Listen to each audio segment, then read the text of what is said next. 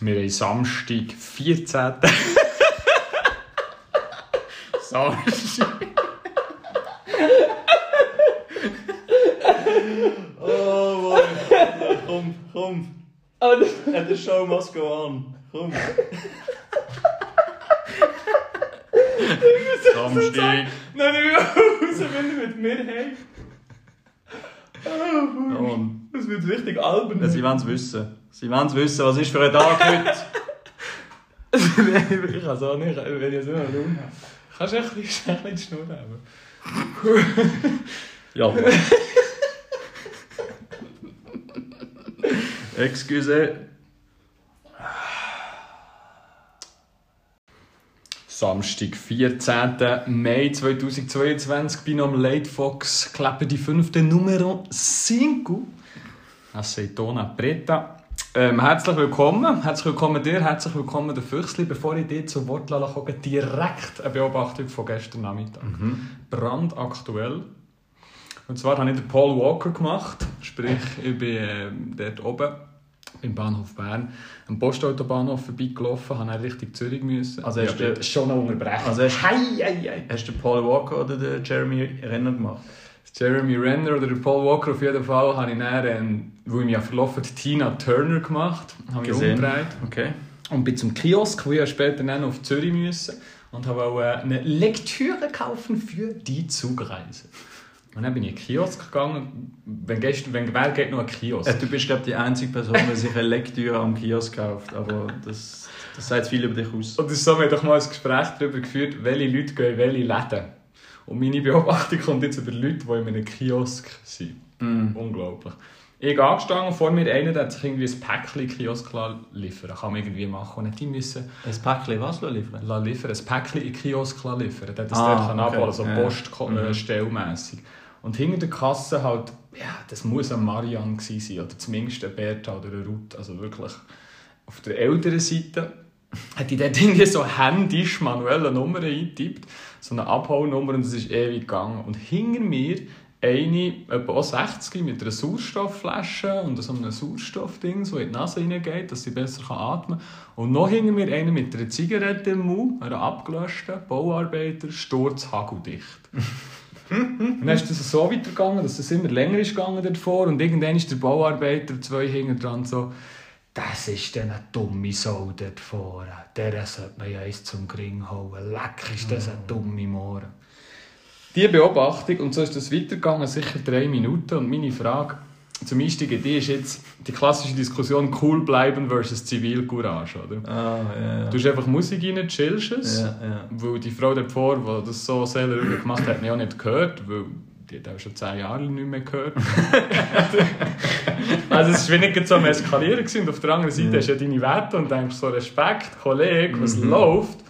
Und ich habe mich für die Variante cool bleiben entschieden. Am liebsten hätte ich mich umgedreht und gesagt, Kollege, reck mich nicht auf. Was hättest du gemacht? Mhm. Also nach der Variante mit den drei Pinguins von Madagaskar.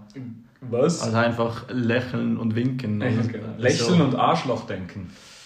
Ja, das ist sicher, ist sicher die einfache Variante. Ich glaube, es kommt sehr auf die Mut drauf an, wo du gerade drin bist. Und äh, wenn du Lust hast, um jetzt da ein Fass aufzumachen in so einer Situation, dann wäre ich glaube schon dafür, um es zu machen. Aber ich habe in 99% von allen Fällen die Lust nicht. Ist jetzt vielleicht ein bisschen Ausrede. Äh, ich finde es immer, es ist noch schwierig, wo die Grenze ist, oder? Wenn es jetzt ich überlege jetzt gerade, ob ich auch mal so eine ähnliche Situation hatte. Hat sicher, hat sicher auch schon gegeben. Ich glaube, ich bin nicht der, der nachher verbal wird, aber ich zeige sonst mit meinem Verhalten irgendwie mit einem, mit einem verachtenden Blick oder mit einem Schnalzen oder so, dass das jetzt völlig, äh, völlig unerbracht war. Schnalze. ja, mit so einem, Ach so, mit so etwas. Ach so, Ah. Aber spinnen wir jetzt den Gedanken mal weiter. Jetzt in dieser Situation, du bist mehr und du hättest dich jetzt für äh, irgendetwas entschieden. Ich meine, das war ja voll. Gewesen. Also Ja. der Schnalzer, den hat er Ah, flissentlich überhört. gewesen. Und ähm, Ja, den Blick komm. hat er vielleicht gesehen und vielleicht... Ja, aber dann macht es doch eh kein... Also, also weißt, die Frage ist immer, was ist, äh, was ist das Ziel bei Zivilcourage? Also ich finde, Zivilcourage macht nur Sinn, wenn auch ein positives Resultat könnte daraus resultieren Und das positive Resultat in dem Fall war jetzt, dass der Bauarbeiter sich ertappt gefühlt hat bis im Kommentar und nachher sein Verhalten wird ändern. Aber ich meine, die Wahrscheinlichkeit ist so abartig klein, dass das der Fall ist. Und dann finde ich wie so, ah, es bringt es auch nicht in so einer Situation überhaupt etwas anfangen. Weil es kann ja dann auch noch, noch mehr halt eskalieren. Oder Mhm. das, also das Potenzial ist halt auch da. Es kann in beide Richtungen gehen. Hey, lass mir schnell, dass ich, hey, wir sind immer noch beim Hallo und schon so viele Fragen, das ist schon unglaublich, Ja. wir haben es lange nicht gesehen. Aber ich würde den Gedanken noch ganz kurz weiterspinnen, wo mich interessiert noch deine juristische Fachmeinung. Jo. Rang- jo, jo, hör auf. Ähm, Donnerstag, ich mit dem Velo unterwegs, am Telefon mit einem Kollegen, hier Freisprechanlage ne, auf dem Velo. Und dann sehe ich am Strassenrand auf dem Trottoir zwei Mädchen, würde die zwischen 16 und 18 schätzen. Eine auf dem Rücken, epileptischer Anfall, die hat so geschüttelt, äh, geschüttelt wie so ein Fisch, der nicht mehr im Wasser ist, der am Land ist. Mega geschakt. Und die andere Kollegin hat sich so knäulend über sie drüber gebeugt und hat so mit ihr geredet und so. Und dann bin ich halt angehalten und gefragt, ob man etwas helfen kann. Und sie arschcool einfach, nein, merci vielmals, schönen Tag. Und die Frau hat wirklich so eine epileptische Anfall, so wie ich das denke, sieht das aus. Also es ist ja wie eine ähnliche Situation wie mit dem Bauarbeiter, nur ist es hier ähm, eine gute Aktion Zivilcourage und nicht irgendwie eine, eine negativ ähm, gegen die Person gerichtete. Aber du hast etwas Spannendes gesagt vorhin, du hast nämlich gesagt, du musst wie können einen Effekt erzielen. Und oft bei so positiver Zivilcourage, wenn irgendwie jemand ähm, betäubt oder bewusstlos am Boden liegt, habe ich eben nicht das zusätzliche Know-how, um etwas zu machen. Und gleich ist es ja, glaube ich, juristisch eine Unterlassung von irgendwas, irgendwas, Notwehrhilfe oder. Unterlassung von, von, äh, von Hilfe, von Nothilfe, da gibt es, glaube ich, einen Tatbestand, ja. Was hast du jetzt in dieser Situation gemacht? Ich bin her und gefragt, kann man helfen? Dann hat sie wie gesagt, nein, aber offensichtlich hat die Frau ein Problem gehabt. Ja. Ich habe dann so ein bisschen in meinem Kopf gesagt, hey, da ist eine Freundin und sie sind neben der Insel, irgendwie 500 Meter, neben dem Inselspital. Aber eine mega schwierige Situation. Ja, vor allem krass, dass sie so, so ein selbstbewusst Nein sagt. Aber dann gehe ich davon aus, dass sie die Situation schon irgendwie im, im Griff gehabt hat, sprich vielleicht schon mal erlebt hat, wie Ja. die Frau reagiert, wenn sie so einen Anfall hat. Ja. Ähm, von dem her, also ich glaube auch, du kannst nicht mehr wie fragen, wenn sie dann sagt, nein, es ist alles gut, dann, also es ist ein bisschen ähnlich, ist es ein bisschen ein anderes Beispiel, aber wenn du im Bus oder im Tram sitzt und da kommt eine ältere Person und du bietest ihr den Sitz an, wenn sie dann sagt, nein, schon gut, dann finde ich, dann bleibst du sitzen. Da schießt es ja nicht das Lasso über ein Haus und Nein, schießt dann, so äh, ja, nein, und das habe ich halt auch schon überlebt, äh, äh, überlebt. Das habe ich auch schon erlebt, dass dann Leute trotzdem aufgestanden sind, obwohl die ältere Person Nein gesagt Ja. hat. Und dann finde ich, das muss man halt auch, muss man auch respektieren. Ähm, es, gibt, es, es gibt so ein, ah, was ist so eine Geschichte, ich meinte vom Rumi, ähm, Das ist ein Philosoph. ja, Philosoph, Poet äh, aus, dem, aus dem Islam im Mittelalter. Ähm, und dort, geht's, dort beschreibt er so eine Situation in Japan, wo auch ein Betrunkener ähm, in, der- in einer, in einer U-Bahn, das macht jetzt zwar keinen Sinn, weil es damals noch nicht eine U-Bahn gab, ist ja gleich, äh, sehr, sehr, sehr aggressiv reagiert hat. Also auf, also auf die anderen auf die anderen Insassen, oder das ist ein Gefängnis, auf die anderen, wie sagt man, ÖV-Benutzer. Mhm.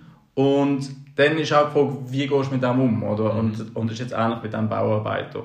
Und was du halt könntest machen, ist, du könntest, äh, du könntest ähm, ihm wie ähm, ihm probieren zu helfen, um zu zeigen, wo ist seine Frustration, also wo liegt seine Wut, äh, warum ist er jetzt hässig, oder? Und dann, wenn mal eine Person muss darüber reden, warum sie eigentlich hässig ist, äh, dann wird sie automatisch weniger hässig. Also in so einer Situation wäre, glaube ich, so ein bisschen, äh, wenn nicht quasi Konfrontation hättest, jetzt völlig blöd, was du gemacht hast, sondern hey, äh, wo ist das Problem? Also, aber, nicht, aber nicht aggressiv, sondern wohlwollend. Hey, äh, wieso bist du so im Stress? Oder wieso bist du hässig? Oder? Und dann muss die Person sich zuerst mal Gedanken machen. Aha, oder? okay, ja. Und, und dann, Quasi am Computer etwas zum Rechnen geben dort oben. Genau, das ist natürlich vielleicht schwierig bei einem einem Betrunkenen, aber das wäre wahrscheinlich zumindest in einer, in einer Geschichte, in einer Fabel wahrscheinlich das Optimale. Aber come on, ich meine, das, das, das machen die wenigsten. In einer musst, Fabel. In einer Fabel hat es immer Tiere. Du Jo. jetzt zum Bauer sagen, der Bauarbeiter ist ein Tier? Item. Item. Was ich mal gelernt ja, ja, absolut. Was ich mal gelernt von einem weißen Mann, der heißt Zumsteg. Ja, du kannst, du kannst sowohl natürlich dieser Person etwas zu denken geben, indem du etwas fragst und sie so aus dem Konzept bringen. Was du aber auch kannst, ist ähm, dir überlegen, warum löst das, das, warum löst das bei mir etwas Negatives aus. Das mm. hast du mir mal erläutert, mm. das habe ich recht intelligent gefunden und das habe ich jetzt gestern auch probiert. Nämlich, dass du dir überlegst, warum habe ich jetzt in diesem Moment negative Gefühle gegenüber dieser Person. Mm. Und das Gefühl kommt ja von mir. Mm. Der kann ja machen, was er will, kannst ja ausblenden, theoretisch, das Gefühl kommt von mir aus. Und ähm, was ich dann aus diesen Gedanken oft habe gemacht habe, wo du mir das dann hast erklärt hast, dass du das Gefühl umdrehst, oder? dass es viel, wie von vielleicht Hass oder Frustration oder Angewidertheit kannst ummünzen in Mitleid. Und plötzlich hast du ein Mitleid mit dieser Person und sagst, oh, der muss es ja mega schlecht gehen, wenn sie hier mhm. so muss umwettern muss. Mhm. Und dann findest du etwas Positives zu dieser Person. Hast du mir gelernt? Ja, genau, du bist ein genau. Gott, und, du, und du kannst diese Sachen merken, ist ja herrlich. Nein, äh, es geht genau um das, dass du eigentlich erkennst, dass die Person, die hässig ist, dass die leidet, oder? Ja, also genau, das ist nicht genau. cool für die Person, oder? Ja. Und das vergisst man halt sehr oft, gerade in so, eben wenn man selber gestresst ist und in einer Alltagssituation ist, ist man prima einfach mal hässig, weil einem die Person auf den Sack geht. Aber es ist genauso wie du sagst, wenn du es schaffst, zu erkennen, warum die Person hässig ist und dass es eigentlich etwas Negatives für sie ist, das kreiert, ich würde es nicht Mitleid, sondern mehr Mitgefühl nennen. Ja. Ähm, Empathie. Genau, ja. Voll. Das ist zum Beispiel auch, ich glaube, ich habe einmal dort das Beispiel gebraucht, das ist auch sehr, ähm, ein Beispiel, das man sehr oft sieht, ist, wenn zwei Liebende auf der Straße hardcore sich küssen. Mhm. Und dann fühlt man sich ja auch gerade so ein bisschen bedrängt und so ein bisschen, also wie genötigt auch. Ja, man muss das jetzt mit, miterleben, wie die jetzt da keine Ahnung, äh, halb sechs haben auf der Straße. Mhm. Und dann sind auch immer so die Kommentare, hey, holt euch ein Zimmer, quasi, das mhm. gehört nicht in die Öffentlichkeit. Aber das ist auch okay, äh, warum stresst dich so, wenn ein Bärli, wo sich, oder Mann, Frau, e-, egal, Mann, Mann, ja. gleich, wenn die Liebkosungen austauschen in der Öffentlichkeit, dann ist das für uns gerade ein Affront. Mhm. Und warum eigentlich? Also das, das, ich finde auch, das müssen wir mal einmal hinterfragen, warum stört dich das eigentlich, wenn du das siehst? Nehmt euch ein Zimmer! ja, stimmt, das sieht man auch in diesen Momenten.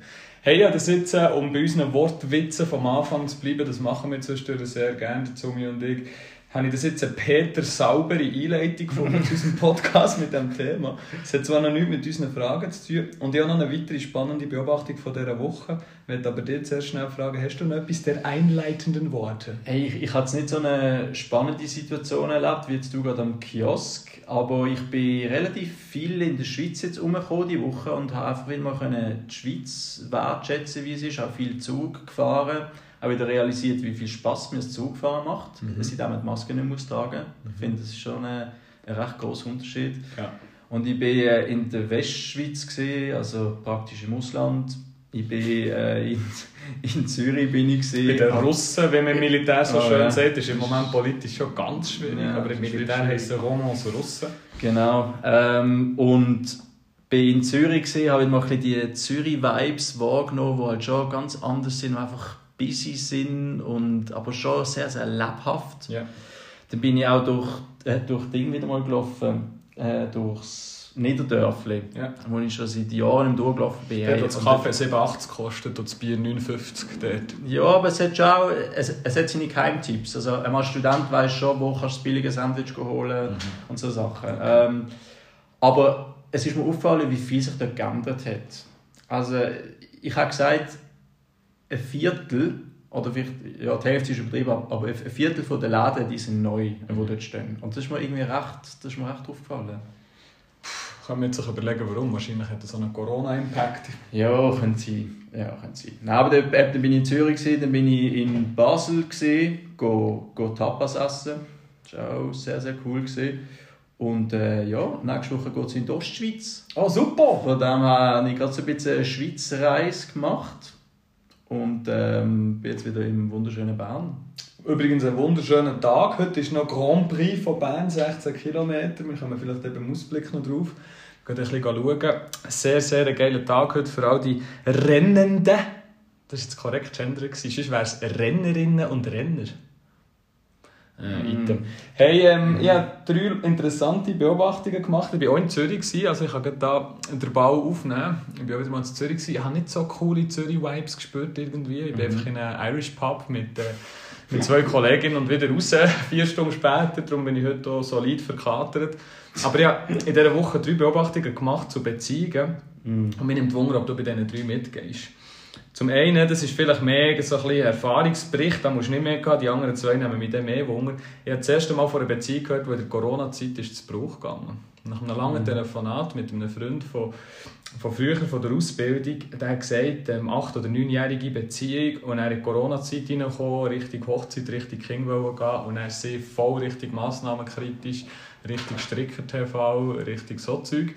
Und er richtig, äh, ich studiere die Fakten und überlegen wir das genau, machen wir dann meine Meinung und die sich immer mehr über die zwei Jahre auseinander dividiert bis zur Trennung. Habe ich richtig bitter gefunden zum hören, wo ja die Pandemie eng verfolgt. Wir alle haben das gemacht, aber ich habe nie so ein Schicksal von einem Paar wie gehört. Jetzt das erste Mal. Ja, man hat viel darüber gelesen und ja, dass es auch sogar Familien mhm. auseinandergerissen hat, aber dann das selber mal von einer Person zu hören, ist schon, schon heftig. Ja. Und was ich sehr interessant gefunden in seiner Erzählung und auch mega traurig, er hat wie gesagt, hey, ich liebe die Frau, ich will mit ihr zusammen sein. Ich weiß nicht, ob ich noch eine bessere finde, das ist eine Top-Frau, aber ich kann nicht, aus praktischen Gründen. Das habe ich richtig, richtig schwierig gefunden. Mhm.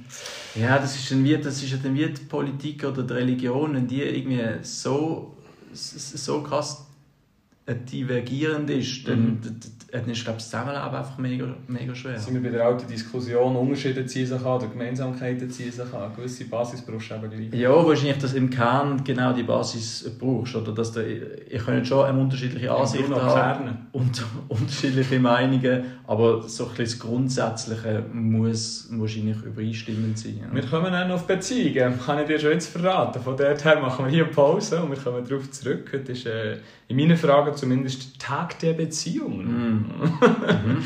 Und die zwei weiteren Beobachtungen nur noch ganz kurz, und dann haben wir es mit dem Intro auch schon geschafft. Zwei Sachen sind aus meiner Sicht salonfähig geworden. Erstens ähm, Tinder als Go-To-Plattform für Beziehungsgründung. Ähm, und zweitens Bisexualität. Die eine Kollegin hat mir gestern so erzählt, dass sie sich auch für Frauen interessiert und es hat jetzt noch nicht geklappt, aber sie hat das jetzt ihrem neuen Freund auch so gesagt und der ist voll mitgegangen und gesagt, ja, kann es mal geben, voll, mhm. voll okay. Und wir haben so ein lockeres Gespräch über das geführt, das heißt das Normalste der Welt. Also sehr cool, Bisexualität ist offensichtlich salonfähig, wenn man das andere Geschlecht auch noch ein bisschen liebt zwischendurch. Und sie haben, die beiden Kollegen in ihrer aktuellen Beziehung, wo sie glücklich sind, beide über Tinder kennengelernt. Mhm. Also, mhm. Shoutout zum Tinder.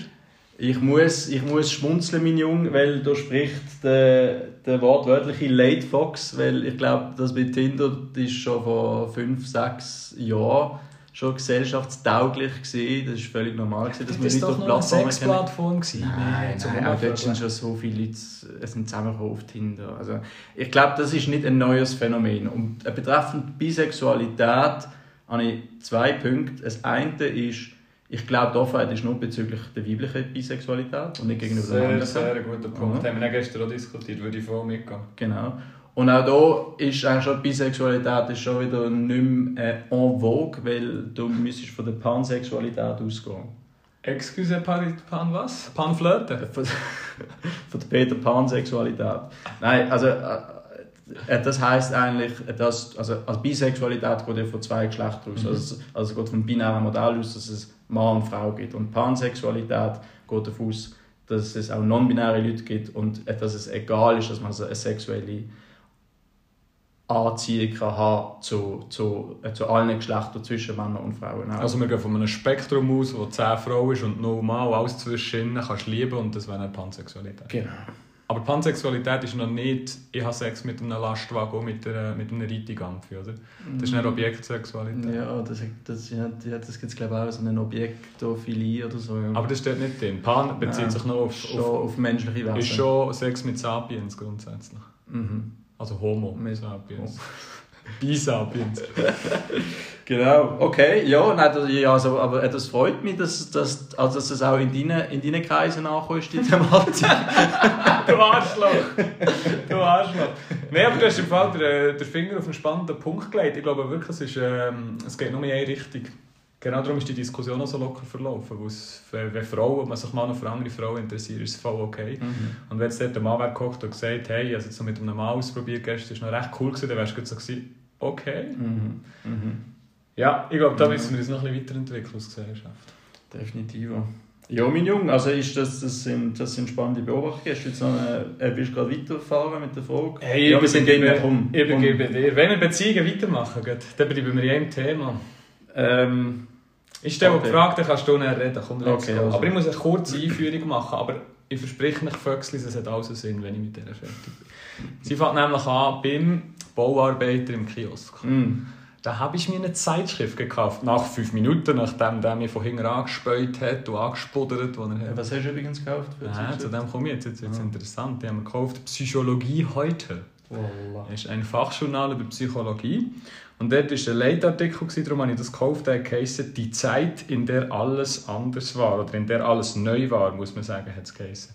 Und es ist um die Adoleszenz gegangen. Die Adoleszenz die fängt an, der Anfangspunkt tut man wissenschaftlich festlegen, das ist mit, der, ähm, mit dem Einsetzen von der Tage bei der Frau, der Geschlechtsreife. Und ähm, beim Mann sagt man einfach am Anfang der Pubertät. Der Schluss ist noch nicht so genau festgelegt, da gibt es soziokulturelle Faktoren, Scheiss mich tot und so weiter.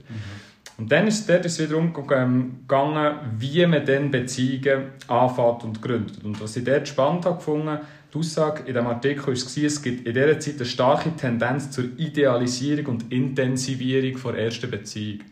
Und der Grund ist der, bis dann bist du eigentlich im, im geschützten Beziehungskonstrukt mit deinen Eltern. Und die lieben dich eigentlich bedingungslos, du wirst von denen aufgezogen. Und ab dann gehst du dann in neue Beziehungen ein. Und die erste Beziehung, die du dann hast, die erste sexuelle oder die erste ähm, Liebesbeziehung, die du eingehst, die tust du überidealisieren, wo du irgendwie von dieser Beziehung von den Eltern und darum machst du mal eine Extremerfahrung, was die Gefühlswelt angeht. Und die Hormone kicken darum dort so stark rein, sagen Psychologen, dass man eben schnell, möglichst schnell von diesen älteren Liebesbeziehungen wegkommt und dort etwas Schönes kann erleben kann. Und das ist die erste Phase. Und dann gibt es die mittlere Adoleszenz, sagt man, das ist dann so drei, vier Jahre, zwei, drei, vier Jahre später. Und der geht es dann in Unterschätzung von Nähe und Distanz, von Verliebtheit zu Liebe. Man fängt alles ein bisschen einordnen, bis man dann irgendwo fertig ist und wie so ein Rational macht, wie man mit dem anderen Geschlecht umgeht. Und das habe ich sehr interessant gefunden, weil das bedeutet ja, es ist recht entscheidend, wenn man den trifft, weil die erste Erfahrung, die man macht, wenn das jetzt jemand ist, der mega ausnimmt und mega negativ ist, Ja. prägt das einem ja, wo man kommt aus dem geschützten Nest von den älteren Liebesbeziehungen und geht dann zuerst mal in eine erwachsene Beziehung rein, macht Erfahrung und wenn es dort jemand ist, der mega negativ ist, dann nimmt man doch das ins Leben rein. Mm. Er kann sehr, sehr dramatisch sein. Kann sehr traumatisch sein, wahrscheinlich. Mhm. Habe ich jetzt so nie erlebt, aber die, die Psychotherapeutin, die das Interview gibt, sagt doch, kann so sein, absolut. Also Mhm. mhm. dort voll ausgenutzt wird zum Beispiel. Ja, vor allem, was ja dort noch krass ist, äh, du kannst dir ja wie auch den Vorwurf machen, dass die erste Liebesbeziehung, die hast ja du gewählt.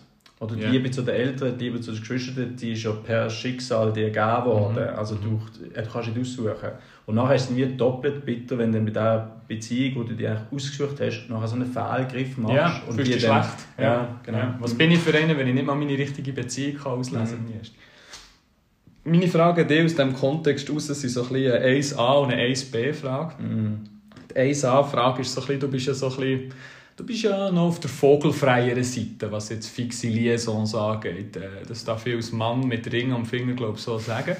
Und darum, du hast ja auch mehr Erfahrungen gemacht wahrscheinlich in den letzten zwei Jahren, wäre meine Frage 1a so ein bisschen, wie fühlt sich verliebt sein für dich an im Vergleich zu vor 16? Also zu deinen ersten Verliebtheitsgefühlen, zu wenn heute eine Person, äh, wir haben halt das offen, pansexuell kennenlernst.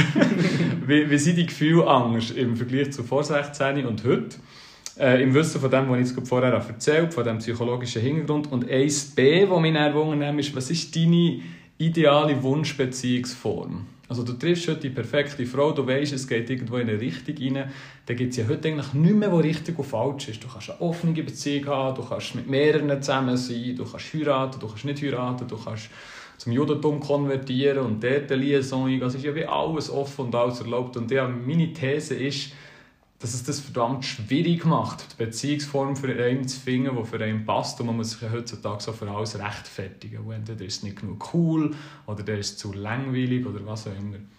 Darum Mhm. 1a und 1b. Viel Text, viele Fragen. Soll ich das Schild aufheben mit der Frage oder geht's?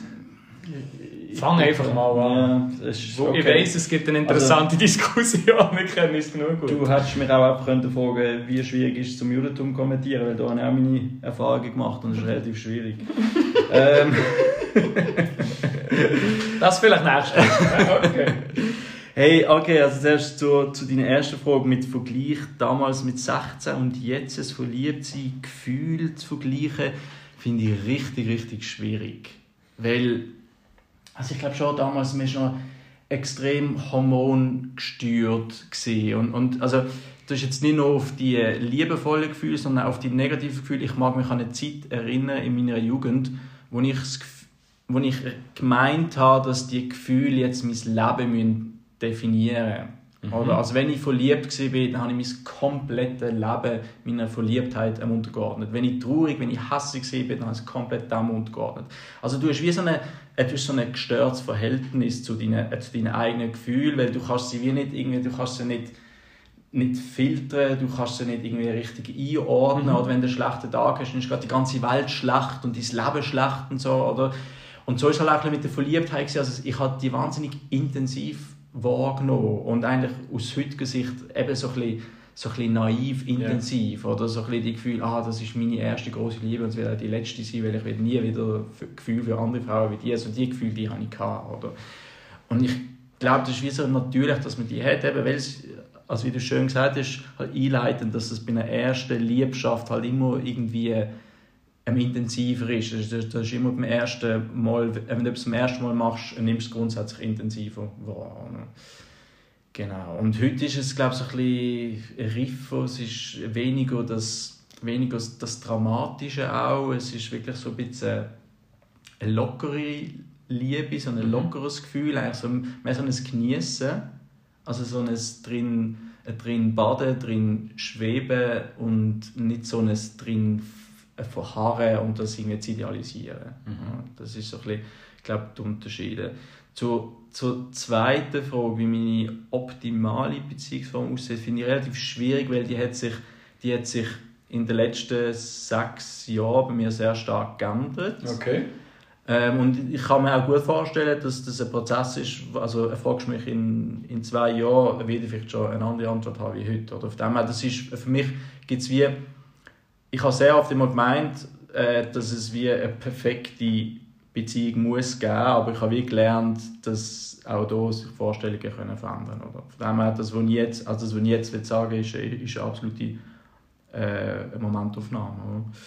Ähm, ja, also ich finde, also was wirklich maximal wichtig ist in einer Beziehung, ist, dass sie, ist, dass sie positiv ist. Also dass sie, äh, dass sie ein zum Lachen bringt, dass sie, dass sie, dass sie Zufriedenheit ähm, auslöst, Glücklichkeit auslöst, also dass sie dein Leben zu etwas Besserem macht. Das ist so wie so eine, eine Ursprungsvorstellung, die ich habe von einer, einer romantischen Beziehung. Heißt implizit, die immer nicht einschränkt? Ähm, kann, auch das ist jetzt, das, also in meinem Fall ist das so, für andere, äh, die nehmen eine Einschränkung nicht unbedingt als negativ wahr, ich persönlich schon. Mhm. Ähm, aber ich finde es noch wichtig, weil sehr oft, oder zumindest auch früher in der Jugend, äh, habe ich wie gemeint, auch das so ein bisschen fürs Gegenüber leiden oder quasi Beweise, äh, also Beweise bringen, gehört wie auch so ein bisschen dazu. Man muss sich seine, Lie äh, seine Liebe beweisen im Gegenüber mhm. und, und ja. Und das kann dann halt auch so ein bisschen negative, negative Auswirkungen Und äh, haben wir auch schon mal eine spannende Diskussion darüber gehabt, Stichwort Machtgefälle. Ich habe dir jetzt etwas bewiesen, jetzt wollte ich, dass etwas zurückkommt und dann gibt es Ungleichgewicht. Oder? Ja, genau, genau. Und also das, ist so ein bisschen, das ist so ein bisschen die Ursprungssituation. Was ich ähm, bei mir realisiert habe, und das ist vielleicht noch wichtig zu sagen, das ist nicht, das ist nicht eine, äh, eine Entscheidung in dem Sinn, sondern das ist einfach eine Erfahrung gesehen wo ich erlebt habe, dass, dass ich polygam bin mhm. und polyamor. Mhm. Polygam ist jetzt vielleicht weniger ähm, überraschend, weil also ich gehe grundsätzlich aus, dass der Mensch polygam ist und also ich definiere es halt so jetzt nicht unbedingt mit Monogamie, also nicht mit Ehe, aber dass du grundsätzlich sexuelle ähm, eine Anziehung kannst haben, sexuell zu mehreren Personen, mhm. also mehreren Frauen, mehreren Männern. Also für mich ist das äh, für mich ist, ist das, macht das keinen Sinn, dass du sagst, du findest nur eine Person auf der Welt sexuell attraktiv und alle anderen nicht. Also deine These wäre, dass grundsätzlich, jeder Mensch hat eine grundsätzlich polygame Veranlagung in sich, jetzt mal beim Start von dieser Diskussion, was man nicht daraus machen genau, genau. Und also so würde ich, würde ich mich bezeichnen und ich würde mich halt auch als Polyamor bezeichnen, weil ich in der Vergangenheit die Erfahrung gemacht habe, dass ich eine Person, eine Frau geliebt habe und dann eine andere Person kennengelernt habe, eine andere Frau und die auch geliebt habe, aber meine Liebe zur ersten Person, die ist wegen dem nicht kleiner geworden. Also ich habe dann parallel zwei Frauen äh, können lieben und, und ein liebevolles Gefühl für die haben. Und Von dem her, also wie eine Mutter oder ein Vater seine Kinder liebt, kannst du auch mehrere, mehrere Partnerinnen oder mehrere Partner lieben. Das ist so meine, meine Vorstellung. Ich würde ganz kurz einhaken. Mhm. Weil viele, die ich Gespräche mit ihnen führe, die konventionelle Beziehungen haben, die gehen ja so von einem Liebesgefäß auf, das habe ich so das Gefühl, das hat 100% Füllmenge Potenzial mhm. und dann füllst du es mit Liebe auf und die Liebe wächst und irgendwann ist es voll mhm. mit Liebe von dieser Person. Und was ich noch interessant finde, sie brauchen dann das Wort Liebe auch ganz oft einfach aus Liebe zum anderen Menschen oder Liebe erotische Liebesbeziehung. Mhm. Und ich habe mir so ein bisschen die Ansicht es gibt ja noch die Liebe zu den Eltern, es gibt noch die Liebe zum Haustier, es gibt viel Liebe. Und du mhm. sagst jetzt mir auch, so verstehe ich dich, das Gefäß, das ist grundsätzlich oben nicht zu. Genau. Die 100% können weiter raufgehen, da kannst du noch eine genau. weitere Person lieben, da kannst du noch anderes lieben. Genau. Habe ich dich richtig verstanden? Ja, genau, das, also das ist eigentlich die Vorstellung, die ich von Liebe habe, dass sie, dass sie gar nicht kannst limitieren kannst. Also dass sie eigentlich überschwappt und, und das hat auch viel mit der Selbstliebe zu tun. Ja. Oder? Also, also das, auch die kann überschwappen auf die Liebe zu einer anderen Person. Und wenn du dich so fest selbst liebst und Liebe für dich hast, dann wird die überschwappen auf andere Personen. Das ist auch das, was ich übrigens an deiner Hochzeit gesagt habe. Was du und die Mädchen sehr schön machen, ist, dass die Liebe zwischen euch, dass die, ja. Äh, dass die aufs Umfeld halt überschwappt. Oder wenn man, äh, wenn man euch mal zusammen erlebt, dann kann man profitieren von dieser Liebe. Mhm. Das finde ich wunderschön. Ähm, was mir auch noch wichtig ist, in einer, also es gibt ja auch hier den Begriff eine offene Beziehung. Oder? Und für mich ist eine offene Beziehung ist eigentlich eine konventionelle Beziehung, die einfach sexuell, sexuell offen ist. Okay. Aber sonst hast du immer noch die klassischen... Exklusivitätsfaktoren, die man so hat. Äh, genau. Also sonst hast du eigentlich immer noch Verantwortung äh, und Verpflichtung äh, gegenüber dem Partner oder der Partnerin, außer halt im Sexuellen nicht. Mhm. Meine Traum- oder Wunschbeziehungsform momentan ist eigentlich eine unkonventionelle Beziehung im Sinne von, dass sie noch weiter, noch weiter geht in eine offene Beziehung. Mhm. Also dass du nicht nur sexuell frei bist, sondern halt komplett. Mhm. Also eben frei von Definitionen, frei von Verantwortungsbewusstsein, von Verpflichtungen gegenüber dem Partner. Das muss aber nicht heißen, dass du nicht die gleichen Handlungen vollziehst, aber sie kommen nicht aus einer Verpflichtung raus, sondern wirklich aus der Liebe raus. Also, nicht, weil, also du bist nicht für deine Partnerin da, weil du ihr der Freund bist, sondern du bist für sie da, weil du sie liebst. Ja. Und das ist ein ziemlich großer Unterschied. Es gibt genau eine Basis und das ist Liebe und alles andere ist undefiniert. In ja, Modell. Ja, äh, ja. Also so können wir es eigentlich, also so können wir es eigentlich sagen. Oder? Es, es ist, mir ist auch ein bewusst, dass es nur geht, solange man noch keine Kinder hat. Oder? Weil sobald man Kinder hat, finde ich, entsteht zum ersten Mal eine Verantwortung und eine Verpflichtung gegenüber dem Partner, weil du, weil, ja.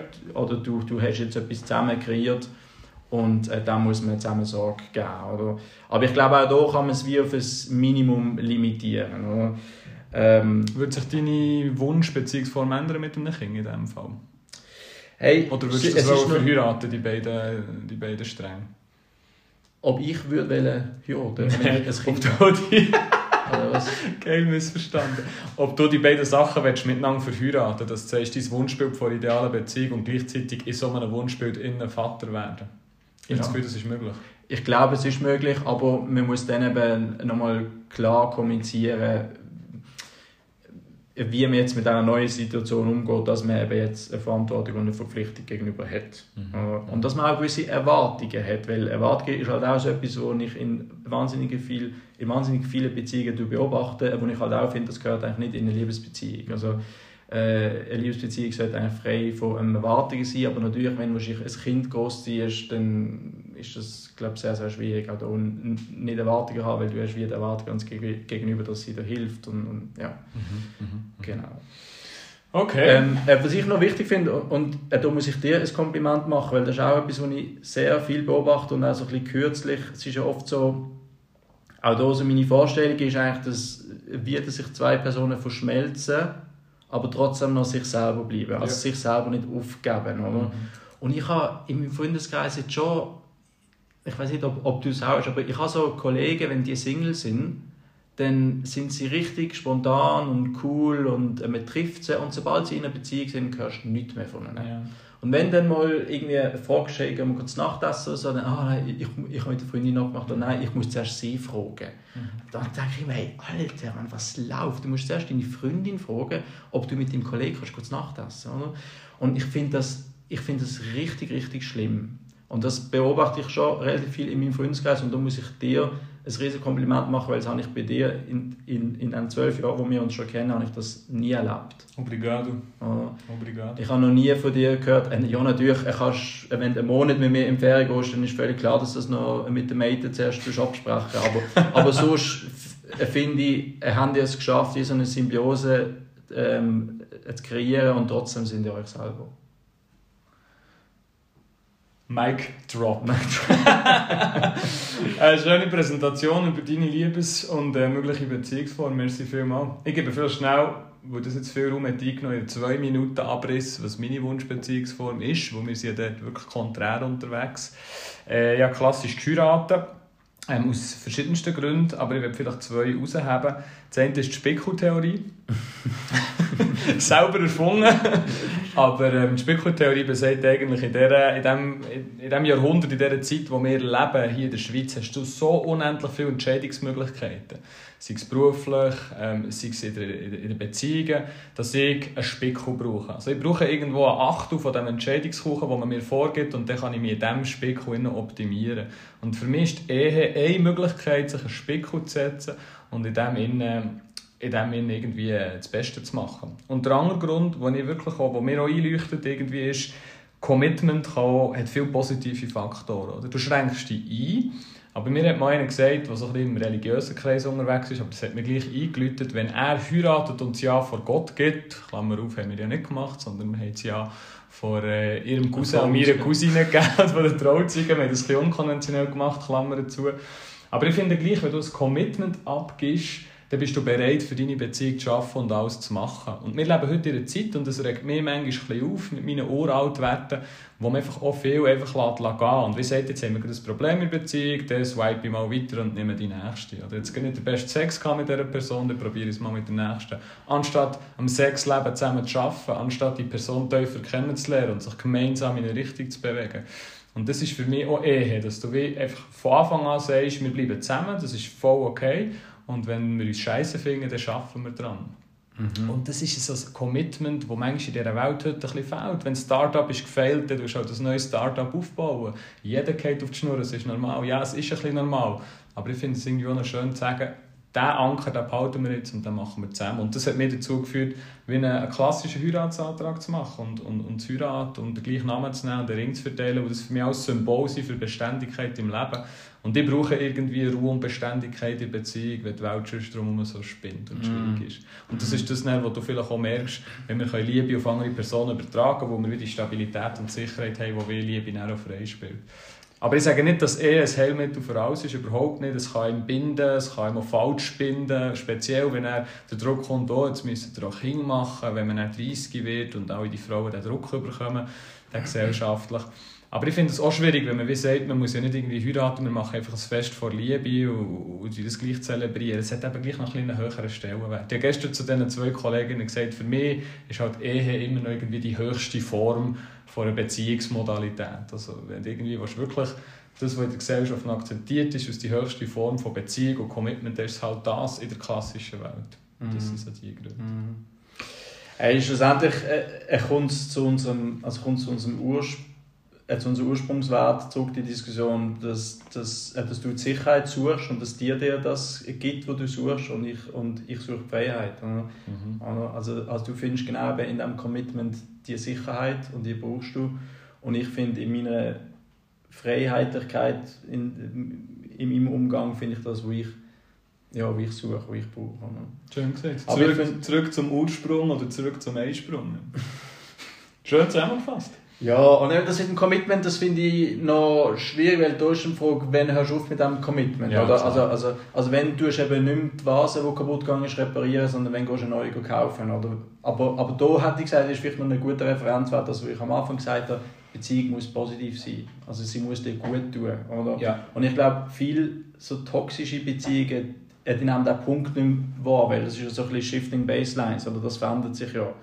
Weil Beziehungen fangen ja in der Regel mal positiv an, sonst würden wir ja gar nicht zusammenkommen, dann ist alles noch schön und so. Und dann irgendwann kommen immer weitere Sachen, die nicht passen und plötzlich erlebst du in einer Beziehung, die physisch gewalttätig ist. Oder? Das ist ja oft, das, das hörst du viel und so, dass das völlig unerwartet gekommen ist. Oder, und dann ist immer die Frage, was, wenn sie ist der Cut? Oder? Ja. Ist Ich finde das eine gute Frage und ich finde, du hast die Antwort eigentlich schulmeisterlich perfekt gegeben. Für mich sind es zwei Faktoren. Erstens, wenn du anfängst leiden oder zweitens, wenn du dich selber anfängst verändern. Mhm. Wenn die andere Person verhindert, dass du dir selber kannst sein kannst. Und das ist manchmal ein schmaler Grad, die jetzt gleich, ich weiss doch nicht, wie viele Jahre Beziehung die wir haben, oder? dass du dich anfängst auf eine Symbiose einschießt und vergisst, wer du selber bist. Ich glaube, das ist das Wichtigste. Aber das hast ja du alles schon gesagt, nicht wahr? Und darum kann ich da einfach nur noch quoten von dir, aber ich würde dir auch äh, das Zitat vermerken, wie ein guter Wissenschaftler.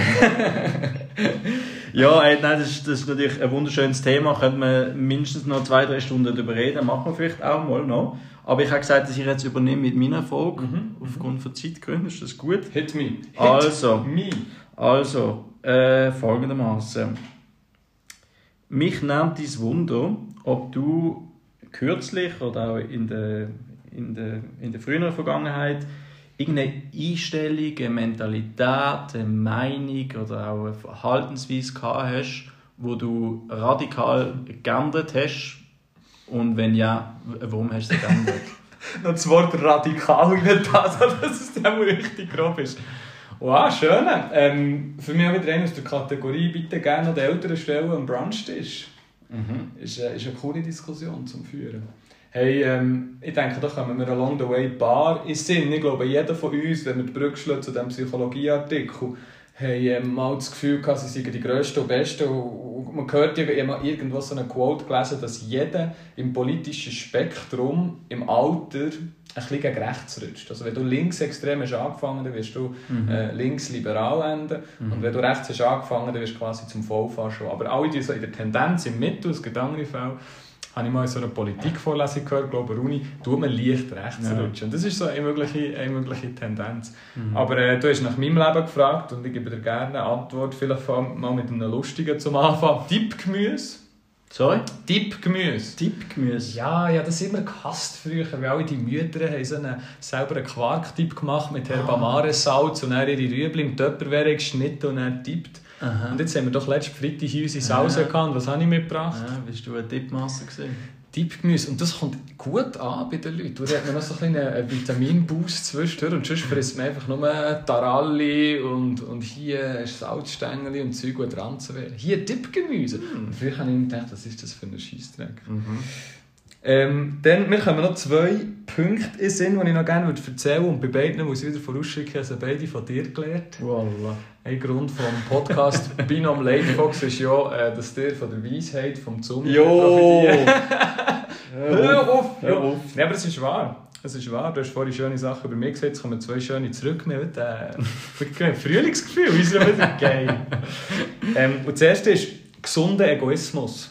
Mm. Ich hatte früher immer so ein bisschen die Tendenz gehabt und die Einstellung gehabt in der Jugend und auch im frühen Erwachsenenleben, immer alles für die anderen zu machen. Und mir ist ein Gespräch in Sinn gekommen, das wir hatten im Meditationszentrum Schweibenalb. Mhm. Das war ein gutes Gespräch, gewesen, wo wir uns haben gestritten und wir haben uns darum gestritten, weil für mich war klar, gewesen, ähm, ich gehe jetzt an diesem Morgen für mich laufen und mir, ist für mich klar, gewesen, wir machen das jetzt zusammen. Und dann hast du mir dann gesagt, äh, ich glaube, es bringt uns beide nicht mehr, wenn ich heute Morgen mit mir allein verbringe, ich brauche Ruhe, ich brauche Zeit für mich. Und das hat mich dann so hässlich gemacht. Ey, Ich konnte in den Boden rein. So gedacht, du Arsch, Mann, wir sind zusammen in der Ferien, wir haben genau fünf Tage, wo wir viel Zeit verbringen, reck mich nicht auf. Ja. Und ich habe mich jetzt entwickelt äh, seitdem und habe das von dir dürfen lernen, dass es gesunden Egoismus gibt. Sprich, dass man manchmal, dass es besser für die Beziehung oder für die andere Person ist, wenn man sagt, nein, ich mache jetzt einfach für mich das. Oder ich mache das bewusst nicht, was du vorschlägst, weil. Und das hat mich früher so richtig aufgeregt und heute habe ich da verdankenswerterweise von dir gelernt, dass das echt das Beste ist, was man machen kann, zwischendurch gesunden Egoismus. Da habe ich meine Einstellung 180 Grad gekehrt. Und das Zweite habe ich auch von dir gelernt, das würde dich nicht überraschen, dass ich das jetzt sage. Äh, Ich bin auch in meinem Umfeld ein bisschen bekannt, als nicht der gesündeste Umgang mit seinem eigenen Körper zu haben. äh, vielleicht eine kurze Geschichte zu dem. Ich habe schon mal einen Rodoviaria, das ist der brasilianische Ausdruck, portugiesische Ausdruck für einen Busbahnhof. Ähm, wenn es so für eine Auslage, äh, eine fettige Auslage bei einem Restaurant von einem Busbahnhof noch so ein Hotdog hat, der aber schon vier Stunden dort liegt und der Käse schon unter auf die Eisenauslage eingetrocknet ist und du eigentlich dem, ja, du siehst eigentlich dem Diarrhea schon an, das ist schon der Scheisser, wenn du nur drauf schaust. So. Dann bin ich der, der dann noch isst, wenn er Hunger hat. Oder? Mm. Ähm, und, und, und das Gleiche beim, beim Laufen. Ich laufe so weit, bis es mir weh tut. Und äh, ich spiele so lange Tennis, bis ich in der Sonne stehe. Ein bisschen so. Und das Wichtigste ist, dann laufst du eben noch weiter und dann spielst du eben auch noch weiter. Äh, dann lasse ich spiele noch weiter und es ist auch noch ein zweiter Hotdog, wenn es noch einen hätte, obwohl ich satt wäre, wenn er fein aussieht. Also, äh, meine Stärke war lange nicht Selbstliebe zu meinem eigenen Körper. Gewesen. Und auch das habe ich von dir gelernt, dass es manchmal okay ist, aufzuhören. Und einfach auf eigenen Körper zu hören, lieb sein zum Körper und einfach mal in eine Massage zu gehen, zum eigenen Körper zu schauen, Mm. freundlich sein, liebevoll sein, Self-Love haben zum eigenen Körper. Und ähm, ja, hat bis zu einem Punkt, dass du letzten Freitag mir schnell hast massiert, was wunderschön war. Nein, aber ganz grundsätzlich, das habe ich wirklich dürfen lernen, Empfehlung für alle, alle die, die so verbissen sind wie ich, es ist manchmal einfach voll okay aufzuhören, auf seinen Körper zu hören und etwas Gesundes zu machen. Mhm. Die drei, wovon der wichtigste natürlich das Tippgemüse ist. Oh Hey, wow, ich, krass, spiele, ich, spiele, krass. ich spiele den Ball mit einem Vorhang Topspin direkt zu dir zurück. Ei, ei, ei, das sind sehr, sehr schöne Beispiele. Ähm, ja, der Körper ist die Tempel und du wirst ihn für den Rest des Lebens mittragen. Das ist schon relativ wichtig. Mhm. Alright, hey, vielen, vielen Dank. Äh, Mhm. die Blumen nehme ich gerne an und ähm, fahre fort. Item. Also, hey, ja, ich, ich habe ja relativ viele Phasen schon durchgemacht und mich auch immer wieder ein bisschen neu definiert. Ähm, und ich glaube, so für mich so der grösste Turning Point war, ist, ist nach dem Bachelorstudium, weil ich habe, ich habe Jus studiert mit einem Fokus auf Strafrecht und ich hatte damals sehr ein strenges und, und ein elitäres Menschenbild gehabt. So nach dem Motto, jeder hat ja die gleichen Chancen, wenn er auf die Welt kommt und quasi, wenn du die Chancen nicht nutzt oder eben, wenn du halt ein delinquierst, also ein straffällig wirst, dann sollst du auch bestraft werden, so etwas. Also man ist selber schuld für sein Dilemma, wo man drin ist. Und dann hatte ich das Privileg, gehabt, dass ich auch eine- für einen Monat auf Berlin ins Jugendgefängnis ein Volontariat machen konnte. Und habe dann dort zum ersten Mal mit wirklich Jugendlichen, also 15, 16, 17-jährigen Mörder und Vergewaltiger zu tun gehabt, wo du halt auch primär zuerst mal Verachtung empfindest für die Leute. Wenn du dann aber nachher den ganzen Hintergrund kennengelernt hast, wie sind die aufgewachsen, was haben die erlebt in ihrer Kindheit, dann plötzlich hast du Verständnis bekommen für deren ihres Leiden, für deren ihres Handeln. Oder?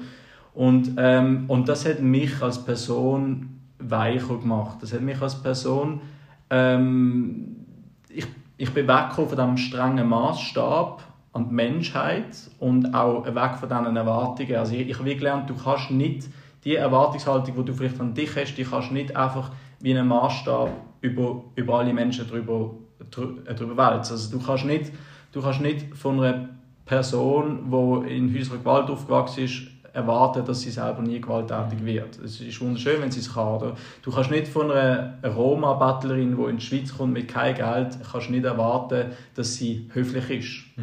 Weil da geht es ums Überleben und darum ist sie vielleicht frecher, wie wir das, wie wir das empfinden. Oder? Das, ist ein, also das ist sicher so ein Learning. Gewesen. Aber ja, hast du etwas zu sagen zu dem? Nein, es ist nur interessant gefunden, wahrscheinlich kann das unterschiedlichste Faktoren haben. Das kann eine Beziehung zu den Eltern kann ein Grund sein, es kann Armut ein Grund sein, es kann Traumata ein Grund sein. Wir wissen es einfach schlicht nicht. Das ist das Einzige, was ich will sagen Genau. Und wir merken das jetzt ja im Kleinen mit unseren Ukrainern, die wir aktuell bei uns haben. Aber du redest von den grossen Beispielen, von, von, von Jugendproblemen, von richtig groben Sachen, die ein Traumata davon tragen.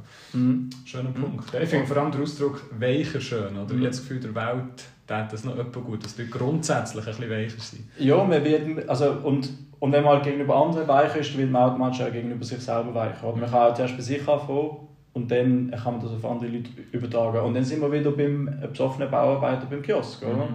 Wenn, du, äh, eben wenn du weicher bist der Person gegenüber, weil du wie nicht die gleiche Erwartungshaltung hast an der, wie du es vielleicht an dich hast oder an einen guten Kollegen, dann, dann, dann, bist du, dann bist du viel positiver eingestellt gegenüber der Person. Ja. Und ich meine, also ich will jetzt nicht mega über Strafrecht reden und so, aber, aber das ist ja auch in dem Fall Carlos, wo, das ist, der ist ja auch der ist so verrissen worden und so und, und gerade in so Sachen habe ich halt meine Meinung geändert, oder dass die Leute, äh, natürlich gehören sie bestraft, klar, äh, wenn sie Delikt begehen, aber der Fokus soll nicht auf der Bestrafung liegen, sondern wirklich auf der Resozialisierung. Ja. Und, äh, das haben wir beim Carlos primär gemacht und dann nachher nicht mehr, nach den Medien Sachen, ja.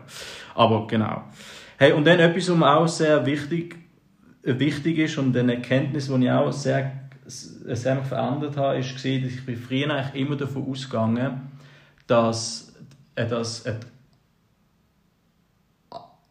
Absicht hinter einer Handlung relevant ist. Mhm.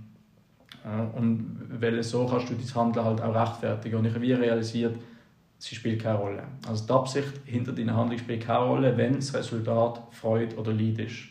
Also wir können vom positiven Fall ausgehen, wenn das Resultat Freude ist. Eine Person, die spendet, mhm. spielt es keine Rolle, ob sie ah, spendet wegen einem, wegen einem altruistisch genuinen ja. Interesse. Mhm oder ob sie es einfach nur macht, um es nachher auf Social Media zu posten und um nachher Lob zu bekommen. Ja. Weil für die Person, die die Spende bekommt, ist das völlig egal. Mhm. Ähm, ich glaube, da würde ich direkt widersprechen. Findest du das? Also wirklich, dass der, dass der, Effekt das Einzige ist, wo man eine Aktion dran misst? Ja, die Absicht dahinter spielt keine Rolle. Findest du? Ja. Ah, weil, weil das Resultat ist, äh, ist entscheidend. Wir können jetzt auch ein negatives Beispiel nehmen. Also bei negativen Beispielen, ähm, zum Beispiel gerade äh, das Thema sexuelle Belästigung. Mhm. Ist sehr oft quasi findet sexuelle Belästigung statt mhm. und dann nachher bei denen, und also es, es, sind halt in der Regel Männer, die Frauen sexuell belästigen und dann ist es so, dass Frauen nachher sagen, ähm, ich bin sexuell belästigt worden und dann sagt der Mann, ja nein, nein, das war gar nicht meine Absicht, ich habe nur Kompliment gemacht. Oder? Ja, und wenn du das Röckchen anlegst, dann musst du dich nicht verwundern, wenn... Ja, also es ist so ein Entschuldigungsgrund, ja, ja, aber schlussendlich... Schlussendlich ist sie sexuell belästigt. Aber wenn das Ergebnis Leiden ist oder Suffering ist, dann spielt es keine Rolle, was du für eine Absicht gehabt hast. Mhm. Oder ein anderes Beispiel, ähm, äh, zum Beispiel ein rassistischer oder sexistischer Witz Mhm. Finde ich persönlich wahnsinnig lustig, habe ich auch immer im Freundeskreis gepflegt. weil, weil ich finde... Das geiles Wort für rassistisches das, Nein, weil... Also die Kultur haben schon gelohnt, dass wir die bisschen pflegen Nein, weil die Sache ist ja die, wenn ich die erzähle oder wenn ich sie höre und ich lache, dann mache ich das ja nicht mit der Absicht, weil ich will Frauen verletzen oder vielleicht, oder vielleicht andere ähm, Minderheiten äh, verletzen. Oder trotzdem mache ich es, oder? Also ja. wenn du einen sexistischen Witz machst vor einer Frau, dann findet sie es wahrscheinlich nicht lustig. Wenn du einen rassistischen Witz machst vor einer Person, die halt in einer, in einer ethnischen Minderheit angehört, dann findet die das nicht lustig. Die leidet, oder? Ja. Und dann spielt es keine Rolle, ob du jetzt, ah, ist doch nur ein Witz. Ja, oder? Mann, aber es gibt doch auch noch, es gibt doch auch noch Ironie und Satire. Also irgendwo durch muss es doch auch möglich sein, Sachen mit dem Augenzwinkern können sagen. Ja, aber wenn die Basis, aber wenn die Basis dafür eine Verletzung ist von dieser Person, dann finde ich eben nicht. Und dann muss sich jeder halt an der Nase nehmen und sagen, okay, ich habe dich zwar nicht verletzen, mhm. du fühlst dich aber verletzt und darum tue ich mein Verhalten ändern. Weil ich finde, wie die verletzte Person muss sich nicht rechtfertigen für, für ihr Verletztsein. Es ist am, am Perpetrator, es ist an mir, mein Verhalten ändern, um das zu erkennen. Da würde ich jetzt wiederum recht geben. Also, letztlich entscheidet die Person, die Leid hat erfahren, was sie für ein Leid hat erfahren. Aber ich würde den Prozess nicht ganz aus der Gleichung lassen bei dieser Betrachtung. Dass du wie sagst, ja, der Hauptteil ist, was ankommt, aber ich würde wie, wenn ich jetzt Richter wäre, würde ich wirklich noch den Weg dorthin schon noch in Betracht ziehen. Was, aus welchem Grund ist der Witz gekommen? Aus welchem Grund ist die Person so angelenkt worden? Das ist doch mit Matchentscheid, da kannst du doch nicht 100 und 0 sagen, oder schon? Hey, schlussendlich für die betroffene Person spielt es einfach nicht so einen großen Unterschied. Wir können auch ein krasses Beispiel nehmen, ein Ehrenmord zum Beispiel. Ein Ehrenmord passiert ja auch aufgrund von quasi gut, gut gemeinten ja, ja, Gefühlen, oder? aber das Resultat ist, die Person ist tot. Oder? Also, also, also das ist der gleich, ob es aufgrund von irgendeinem äh, einen moralischen Hintergrund, wo man in irgendwelchen Gesellschaften noch könnte, Ja, die Gesellschaft kann die an diesem Punkt nicht vorbringen. Ja. Ja, aber das ist vielleicht auch mal noch, noch, noch vielleicht Zeit für, ist vielleicht Raum, wir müssen Raum und Zeit schaffen für die Diskussion zum tiefer mal über das zu reden. Raum ein. Da sind wir wieder beim Anfang, wir müssen Raum einschaffen. Und ich bin jetzt richtig gespannt, wie von diesem hochpolitischen, spannenden Diskurs zum Ende kommt. Jetzt ja, also ich habe, noch, ich habe noch zwei Punkte, aber vielleicht verliere ich weniger Worte zu dem, auch mit Blick auf die Tour. Aber was ich auch während dem Studium realisiert habe, äh, ist gesehen, dass wir haben so ein Fach hatten, wo es um, um die Unterscheidung zwischen biologischem und sozialem Geschlecht gegangen ist und ich halt damals auch so in meiner überheblichen Männlichkeit so ein bisschen das soziale Geschlecht immer ein bisschen belächelt und gefunden, ah, es gibt sich nicht, es ist einfach irgendeine Erfindung. Mittlerweile, weil ich mich mit so Personen auseinandergesetzt habe, wo, wo wirklich sich nicht, mhm. also äh, wo ihr soziales Geschlecht äh, sich nicht können identifizieren mit ihrem biologischen Geschlecht, äh, ja, das, das gibt es und so, äh, wer bin ich, um denen zu sagen, dass es das nicht gibt. Du jetzt J.K. Rowling Fass auftun? Uiuiui. Ja, nein, nein, nein, das nicht. hey, und dann, äh, dann noch ein bisschen politische Sachen. Ist gerade letztens, das war nämlich sehr, sehr gewesen. ich bin, ich bin mittlerweile ziemlich überzeugt vom bedingungslosen Grundeinkommen. Ah ja? Mhm. Was ich lange eigentlich nicht gesehen habe, weil es so ein bisschen gegen mein Menschenverständnis gegangen ist. Aber mittlerweile habe ich doch ein paar, ein paar äh, Gründe gehört, warum es eigentlich eine gute Sache war. Aber das Mhm. in, äh, wir jetzt nicht tiefer rein. Und vielleicht sogar ein EU-Beitritt. Boah, man, jetzt bist du einfach in den letzten Minuten hast du noch zwei hochpolitische ja, Fässer auf. Ja, vielleicht müssen wir mal über das reden. Aber, also, da, ich bin mir noch nicht zu 100% sicher, aber ich bin auch schon mittlerweile viel, viel offener wie noch Ja, vor ja. 15 Jahren. Ich meine, alle diese Sachen kann man ja in einem Versuch versuchen, das auf einer Meta-Ebene zusammenzufassen, was du da erzählst. Das Stichwort weich trifft eigentlich alles. Du bist eigentlich in all diesen Sachen, die du beschreibst, offener geworden, Mhm. weicher geworden, rücksichtsvoller geworden von klaren, harten Sachen. Mhm. Also bei dir wird der politisch... Ja, nein, shit, das ist ja Rechtsrutsch, das geht jetzt nicht auf ihre Argumentation. Aber du bist in der Tendenz weicher geworden, kann man sagen. Ja, es, es gibt nicht mehr die Dualität. Einfühlsamer. Es ist nicht mehr schwarz-weiß. Ich habe die ganzen Spektren dazwischen wie entdeckt und kennengelernt und dann wirst du weniger kantig, dann wirst du weniger hart oder dann wirst du weicher. Von Vanille und Schokocreme zum Mokka. Voilà, das ist übrigens meine Lieblingsklasse. das ist deine Lieblingsklasse. Das Ja, mich hey, jetzt, hey, jetzt haben wir Hure gelabert. Ja. Gelabert. Hey, haben heute hat irgendwie das Gefühl, wir könnten Stunden gehen und gehen und gehen. Aber wir müssen GP, mein Freund.